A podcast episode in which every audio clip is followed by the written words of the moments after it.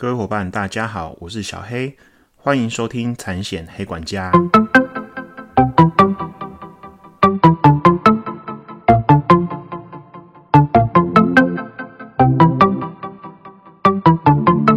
产险黑管家可以透过所有通路上架收听，不管你是 iOS 系统或是 Android 系统的手机，请搜寻产险黑管家。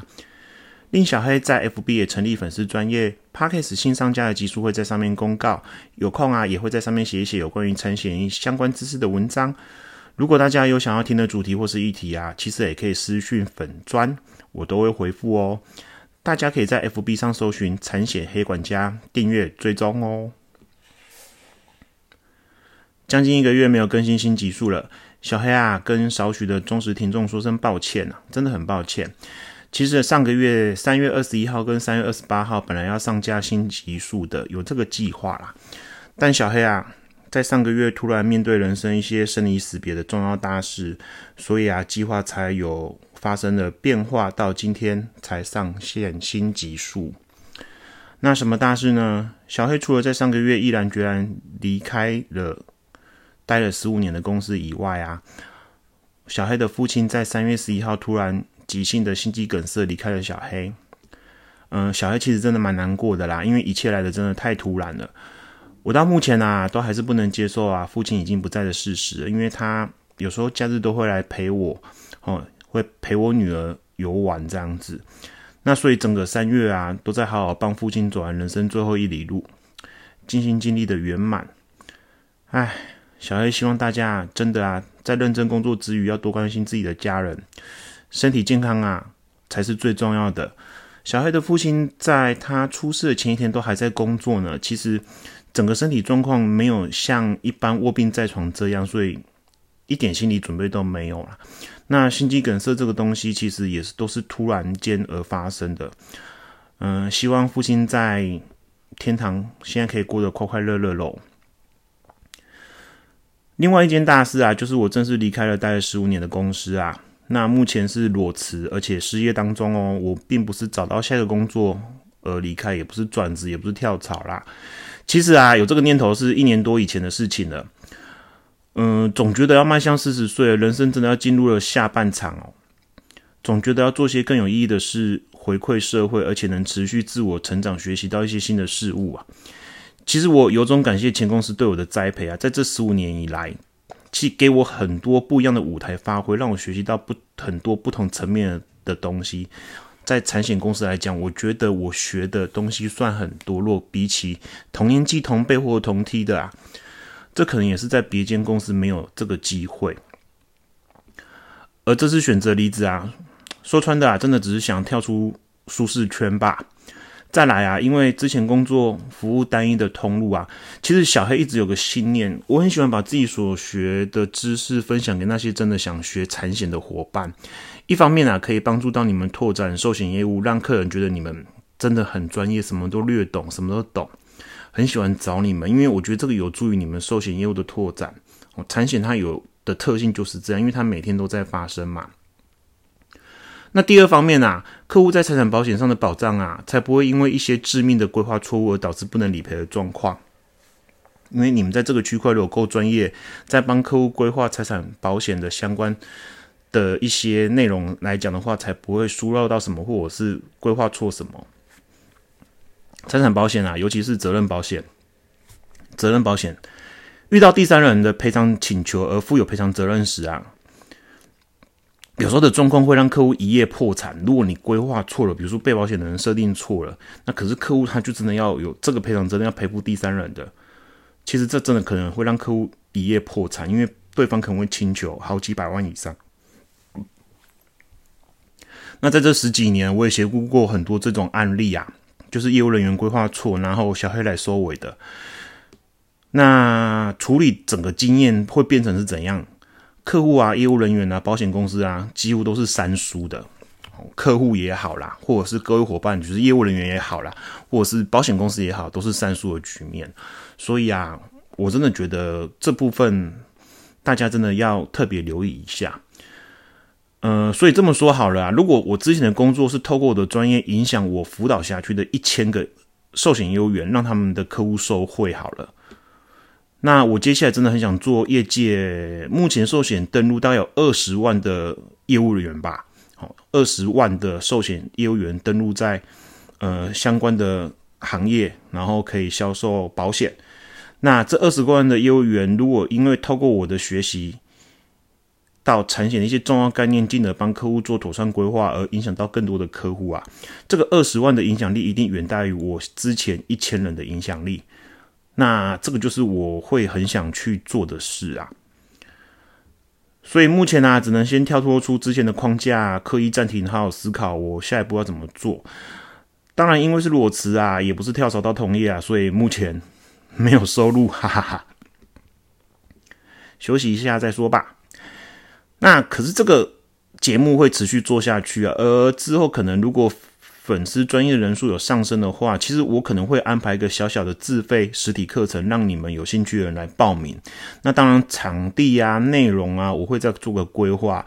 可是重点是要有人关注我的粉丝专业，我才知道说我做这件事情有没有一些对你们来说的实质效益啊。那过一阵子再看看喽。不管怎么样啊，小黑还是谢谢各位伙伴支持我的频道，由衷感谢。那回来今天的话题。现在啊，如果从台湾去乌克兰奥德赛的岸边游泳，要买旅行险还是要买海域活动险？一次搞懂旅游相关产险商品的重要概念，这是今天的主题啦。那乌克兰跟俄罗斯的战争已经超过一个多月哈，其实小黑有种希望快点落幕，快点落幕哈，因为其实真的啦，战争不是一件好的事情。我们从古代的一些战乱，我们就可以发现哦，其实。嗯，最苦的都是平民百姓呐。那今天我会选这个话题啊，其实我只是引用战争这样子的内容，然后来跟大家去解说，大家会比较有有有会比较听得懂。那会选这个话题，主要也是因为有听众啊，在我的粉丝专业私讯我说，想听听旅平险跟海域活动跟一般相关的责任险到底差异在哪里。那这位听众其实很有心，也很认真哈，也谢谢你让我知道说你想要听这个东西。那我大概就以我的概念来跟你们稍微做一个非常白话的解说哈，因为你自己有上一些产险工会去看相关的东西是看不懂，很正常。因为产险的东西其实你如果没用实物去搭配的话，呃，有时候会太过于理论，那太过于偏法律层面规范的东西，你会不知道这道怎么运用。那我今天就用利用这个题目啊，跟我之前当旅平险理赔的实务经验来跟大家分析一下，呃，让你们在客户在跟客户规划时，可以很明确清楚的解释给客户听，也可以举例给客户听。那所以我在这边，我再跟各位伙伴说一下，如果你有想要听一些产险的内容是你比较不解的，或者是说，呃，你对应的产险公司或窗口在讲这一块的时候，其实你真的没办法非常懂哦。我不用说他们会讲错，只是有时候我觉得可能会用。更白话的方式来跟你们解释，你们比较听得懂，或者是他真的很忙的话，其实你可以私讯我的粉砖，那我会准备一些相关的资料之后，然后自己理清清楚一些概念的时候，然后尽量白话，让你们各位寿险伙伴来学习来听。大家想象一个情境哈，我们先不要讨论核保不给保的问题。如果你现在有客户啊，去乌克兰靠近黑海的岸边去游泳观战好了。而发生的事故啊，比如说被飞弹炸死了，产险的旅行平安保险会赔吗？那我今天只是要跟大家讨论产险的旅行平安保险相关哈，因为寿险的部分你们可以自己去研究，你们寿险那一块我就不讨论哦。我现在是讲产险的旅行平安保险。那原则上啊，像刚前面讲那个状况，产险几乎很多商品是把战争除外的哦。除了部分的水险或者是航空险，哈，比如说像机体险有含在内之外，一般你们会接触到的个人客户会问你们的险种，只要跟战争或类似战争所致的损失，在一般产险的商品的除外条款里面都是列为除外不保事项。你们就想很简单啊，战争也好啦，或者是有关核子、核能、核子、核弹类似都是除外的哦，产险都是把它除外的。那在这里，我要提醒各位一点哈，一般旅游啊，不太可能已经发生战争的战地，客户会想去哦，所以我举这个例是比较极端、比较偏激啊。但是如果突然发生类似像恐怖攻击嘞，像九一一那一种，美国九一一事件那种不可预料、不可抗力的事件呢，那个那个其实你你不知道它一定会发生，因为它是恐怖攻击，是突然的嘛。那旅游平安保险的效果嘞？这边我要提醒大家一下，一般产险旅平险并没有把恐怖主义列为除外事项之一哦。我再讲一次，恐怖主义其实没有除外，但是但是产险业者啊，如果有加入所谓的共保会员组织的会员哦，这块大家可以大概知道那个概念就好，不用特别去研究哦。我只是要跟大家讲，针对这种大规模可能会有大损失且且较不易用大数法则计算出来预计损失率的状况啊，它就会限定死亡及失能的上限额度。哦，所以小黑再跟大家提醒一次，产险的旅游平安保险对于恐怖主义这一块，如果产险公司有加入一个所谓的共保会员组织的会员，他针对这种大规模大损失，然后他没办法用一般大数法则去计算出来预计损失率状况的样态，就是像这种恐怖主义，他就可能。它就会限定，不是可能，它会限定死亡跟失能的上限额度。也就是说，你在市面上买的产险公司，原则上都会有这样子的问题。举例来说啊，你如果买产险的旅游平安保险，身故失能五百万好了，遇到恐怖攻击而死亡，产险公司啊，如果是共保会员组织的会员，就会有一条条款叫做什么？伤害保险恐怖主义行为保险限额给付的附加条款。来限制此种损失的损失幅度。那目前上限是两百万，也就是说，虽然你保五百万，你遇到恐怖攻击，保险公司到最后只会赔你两百万。简单讲就是这样。那怎么办呢？其实现在这种状况不是无解哦，是你懂不懂得帮客户留意到这件事。所以各位伙伴呐，记得在帮客户规划产险的旅平险时，尤其是国外的旅平险，呃，通常你们在要保书会看到是否要加保恐怖主义这项哦。记得你要勾是我要加保，把这个差额的额度买回来哦。也就是说，产险公司原则上都还是会有一个恐怖主义行为保险给付附加条款，可以加买回来。你什么动作都没有做，它会限额度。你加买了这个附加条款，它就会可以让额度会因为恐怖主义这件事情的发生而回归到你原本买的保五百万。这样大家有清楚吗？所以一般来讲，你们不管在系统上啊，有的保险公司是系统嘛，那有的是 iPad 嘛，那有的是可能手写要保书嘛，它一定都会有一条问你要不要加买恐怖主义，保费会多一点点，可是建议大家一定要加买。我讲过了，恐怖主义啊，我今天没有讨论恐怖主义的定义是什么，可是它通常就是怎样，大范围大损失。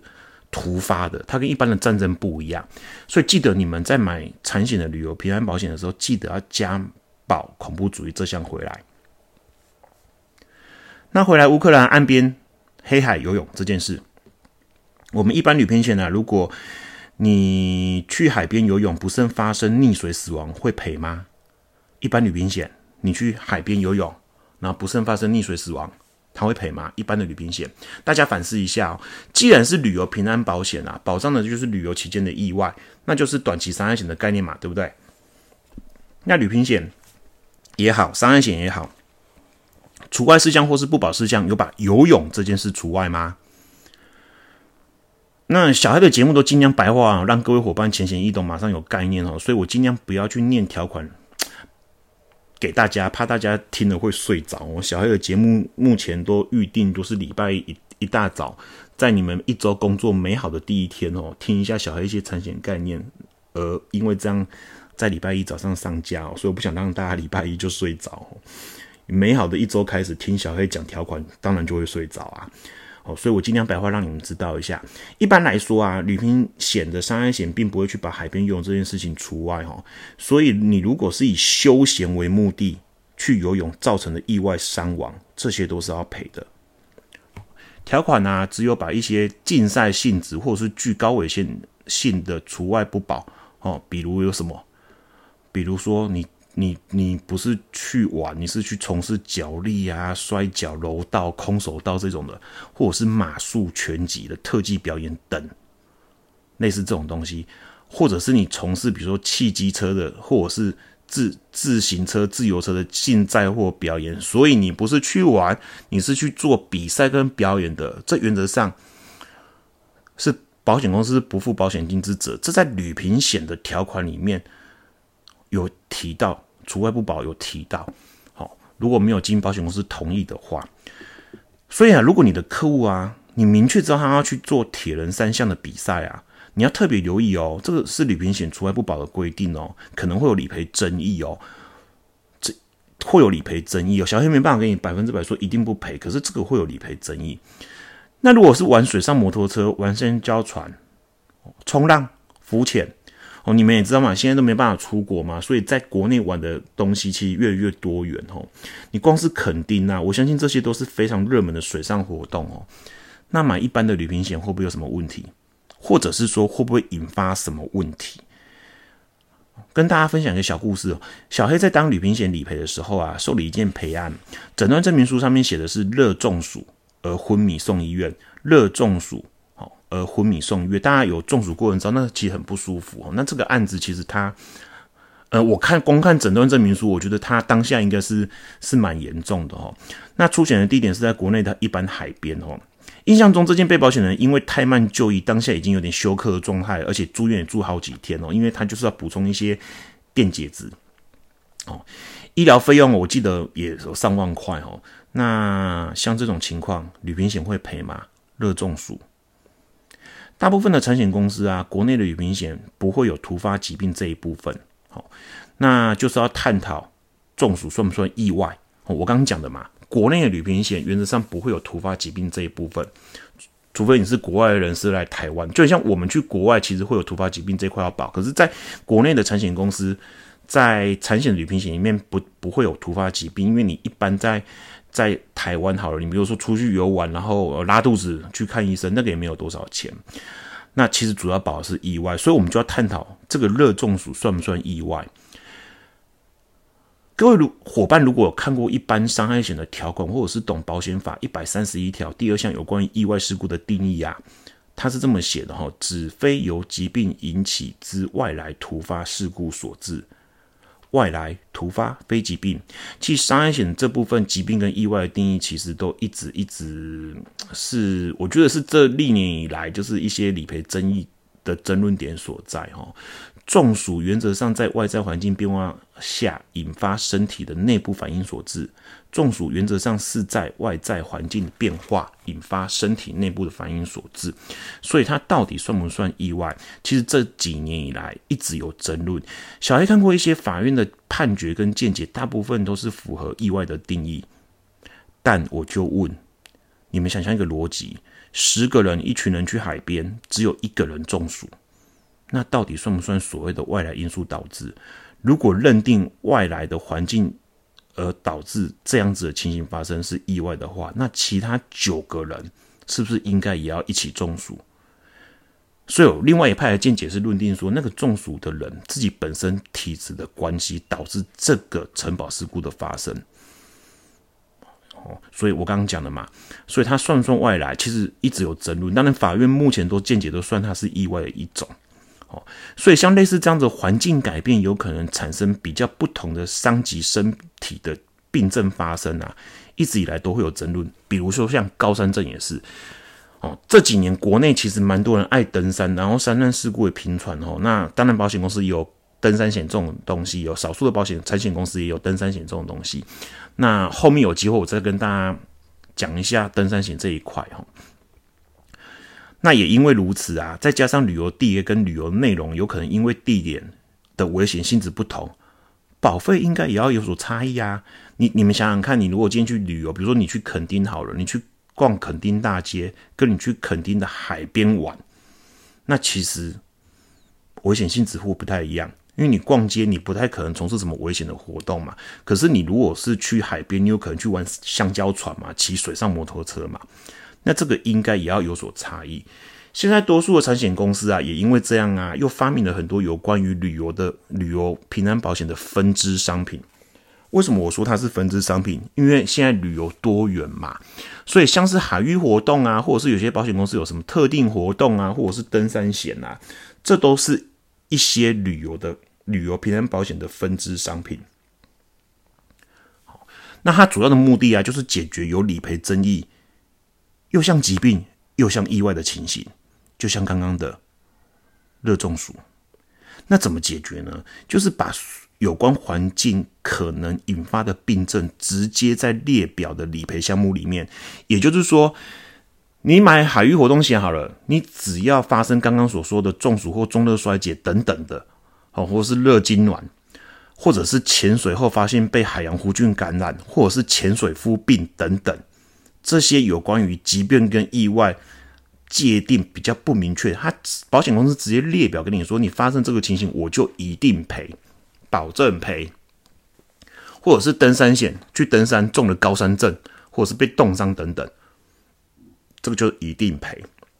也因为这样，所以为什么出现了这些特定的旅游分旅游平安保险的分支商品？它的原因就在这，所以让各位伙伴稍微知道一下。只要你的承保事故发生在列表情形，保险公司就一定赔。这也就是为什么啊，旅平险各家产险公司这几年要多那么多分支商品的因素啊，也因为这样的商品啊，其实客户跟保险公司都双赢哦。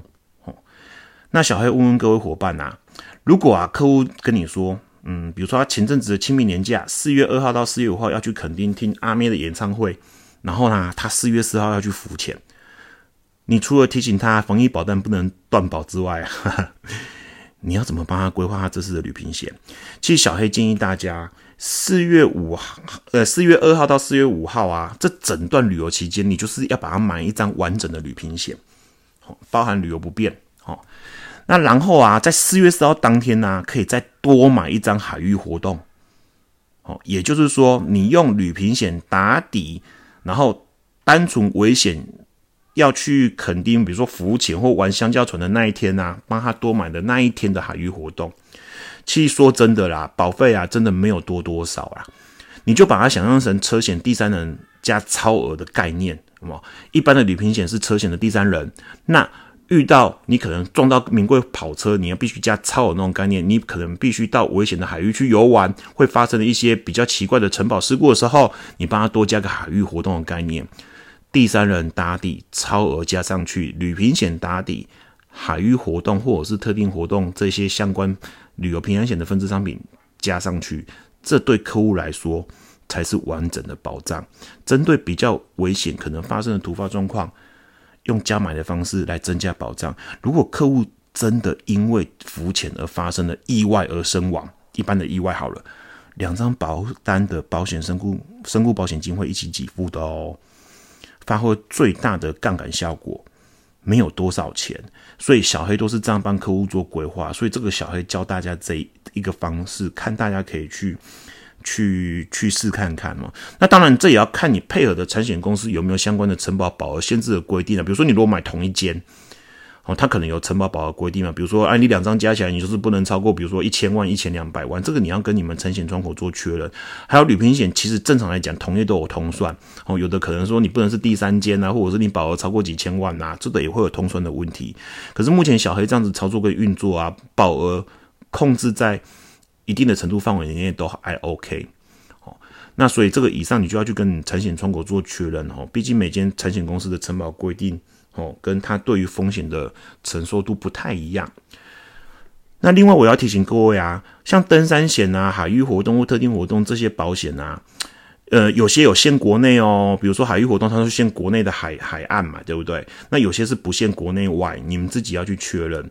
那再来啊，这些险种同旅游平安保险都会有不一样的急难救助，像是搜索费用啊，或救护费用，或者是遗体运送费用，一些不便险的范畴。你们也要记得跟产险窗口做确认。好，产险公司啊，旅平险啊，一直以来会受大家喜爱啊，不是因为便宜啊，是因为有不便险这个诱因。因为，呃，原则上寿险公司的旅游平安保险是不能卖所谓的旅游不便险，比如说像班机延误啊、旅程延误啊，或或者是旅程缩短啊，或者是你的行李不见啊，或者是你现金被偷啦、皮包被偷啦，这些都是旅游不便险的范畴。那这一块啊，真的是博大精深。小黑之前当过旅行险理赔的时候，遇到很多很多不便险的理赔状况，非常有趣。光班机延误就很多哦。那这个啊，其实比较夯都是海外的旅游不便险。那目前因为疫情的因素嘛，所以海外旅游不便险几乎保险公司都是停卖的状况嘛，因为怕会有一些理赔争议。所以等海外旅游渐渐开放，产险公司慢慢的开始恢复贩售之后。我会再开另外一集跟大家好好的聊一聊。那大家有没有想过啊？如果你是跟团出去旅游，或是这是旅行社办的啊，那你的客户发生意外事故会有什么权利义务？各位伙伴想看看哦。如果去年十月的虎豹潭事件是一个合法的旅行社办的哦，当然了，这个区块小黑没有跟大家讨论所谓保险法一百零七条有关于丧葬费用给付的相关条文跟规定。这个六十一点五万这件事情呢，你们现在 Google 好 Google 很多比小黑更强的前辈啊，然后尤其是寿险的前辈，在网络上都有分享文章哈。我们要跟大家讨论儿童保单。的这件事有没有跟大家讨论保险法一百零七条这个父子骑驴的条款的事情哦？网络上你们可以找到很多相关的文章。我要跟大家讨论的是，如果虎豹潭的事件是一个合法旅行社办的，整个事故除了旅平险相关的定额给付外，哦，旅行社啊、政府啊会有什么相关法律上的责任？这个会牵扯到很多法律哦，比如说会牵扯到民法上的损害赔偿啊，也会牵扯到保险法第九十条。责任保险的相关概念，这个啊，哦，因为时间的关系，我下集会再慢慢跟大家聊聊哦。对了对了，诶，小黑啊，因为时时效的关系，我顺便跟大家提醒一下，去年这个时间点，大家回想一下，疫情慢慢慢爆发，对不对？防疫保单也开始爆发在贩售嘛。你们会有很多客户因为疫情的因素想要买保单而找你的啊。小黑建议各位伙伴一定要尽到通知续保的义务。哦，这边我真的站在你们立场，我拜托你们。哦，那我有我有为什么呢？我有两点分析给大家听哦。因为现在的情况，疫情又在升温，客户如果断保而被隔离跟确诊啊，各位伙伴没有通知到他续保，你后面真的很麻烦。哦，你会因为我还是跟大家防疫保单保费在一点点嘛，你你也赚没多少佣金嘛。可是客户遇到事情的时候，因为现在疫情生物嘛，他有可能中嘛。他中的时候，他去关心说啊，我之前买那张到底有没有到期啊？你怎么没有通知我续保？我跟你讲，你搞不完，真的很累哈。所以小黑建议大家，真的要逐渐的去通知客户。好，如果保险公司它商品有停卖，你就要问产险窗口有没有合适的商品，继续帮客户规划。那第二点呢？产险公司原则上也会视情况以及风险的未纳量啊，开始又停卖或停卖这个这类型的商品，或者是缩小承保范围。大家想看看啊，如果最后啊真的是与疫苗以以病毒共存的话，跟病毒共存的话，而且啊轻症就像感冒一样，保险公司还有可能会继续这样卖吗？继续这样赔吗？你有想象中你中 A 型流感，然后你只要跟人家分开被隔离，就一笔。呃，可能一到五万可以拿，我不认为保险公司会会卖继续卖这样子的商品哈，所以我建议连同下个月到期的客户啊，都要提前通知续保，提前续保，因为不知道保险公司什么会什么时候停哦，喊卡。那这样才会顾到客户的权益，而且你才有办法去展现你的专专业哦。客户要不要买，那他自己可以做决定。可是我觉得业务人员，你去年跟人家做了这张保单，你今年就可能有一些提醒的义务让客户知道。然后你们要去关心一下目前的时事发展的状态。小黑看起来是觉得跟病毒共存可能是势必然、势必所然的哦，所以这个真的要麻烦大家一下，就是在这一天这一集帮大家插播喽。保险找业务，专业有温度。今天的节目到这，希望各位伙伴有学到东西。如果喜欢小海的频道，另希望各位伙伴不吝啬给我五颗星以及评论，会是我持续往下创作的动力。欢迎透过 Apple、Google Podcast、K 八的 KK Bus 等频道订阅。呃，有任何问题询问或指教，以及讲课活动的邀约，或者想听听产险其他内容，欢迎 email 到 f m a o 三一六雅虎打 com 打 tw，或者是私讯我 FB 的粉丝专业，我会尽快回复大家哦。拜拜。